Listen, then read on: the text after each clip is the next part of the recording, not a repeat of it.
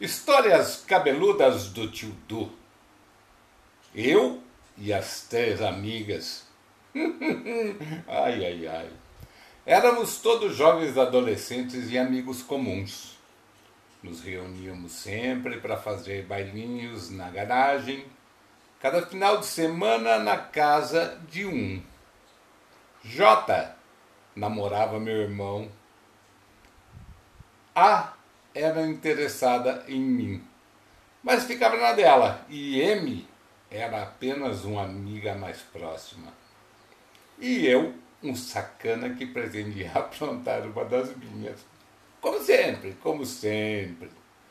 Numa de nossas conversas de homem, todos os machos reunidos, surgiu uma parada sinistra que partiu da cabeça de G GJ, irmão de J.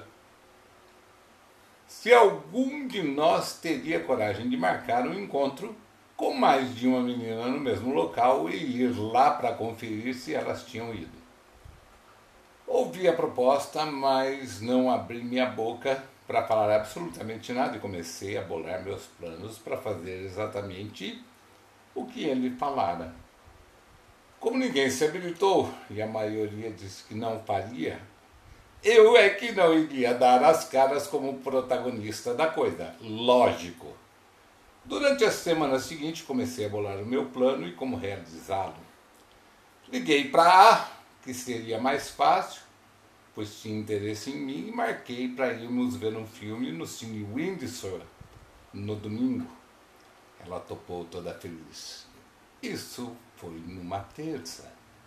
Na quinta, liguei para M e marquei o mesmo programa, no mesmo horário. E por fim, na sexta-feira, o que achei que seria mais difícil, acabei ligando para J e perguntei a mesma coisa para o mesmo dia, o que para mim, que para minha surpresa, ela aceitou Fiquei chocado. Ela era namorada do meu irmão. Armado o circo, com o maior e possível frio na barriga, tipo caganeira inevitável, lá fui eu para o Largo do Rosário, que na época era cercado por coqueiros, me postei atrás de uma das árvores e fiquei no aguardo para ver o resultado, não achando possível que isso acontecesse. Pois deveriam ter falado no meio da semana entre si e provavelmente já teriam descoberto o meu plano. Qual que é? A primeira a chegar foi Jota. Fiquei estarrecido, toda arrumada e linda.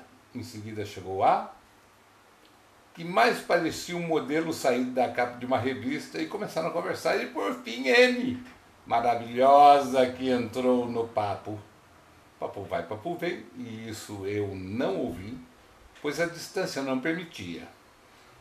Fiquei sabendo depois do meu exílio do grupo. Ora, bolas, isso tinha que acontecer mesmo.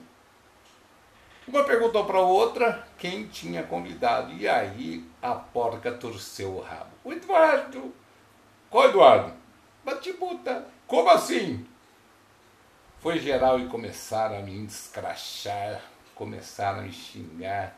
Aquele safado sem vergonha. Como ele pôde fazer isso? E aí as três descobriram que eu convidei as três para o mesmo horário, para o mesmo cinema e para o mesmo filme. Eu vou falar poucas e boas para aquele sacana. E começaram a olhar em volta para ver se me viam.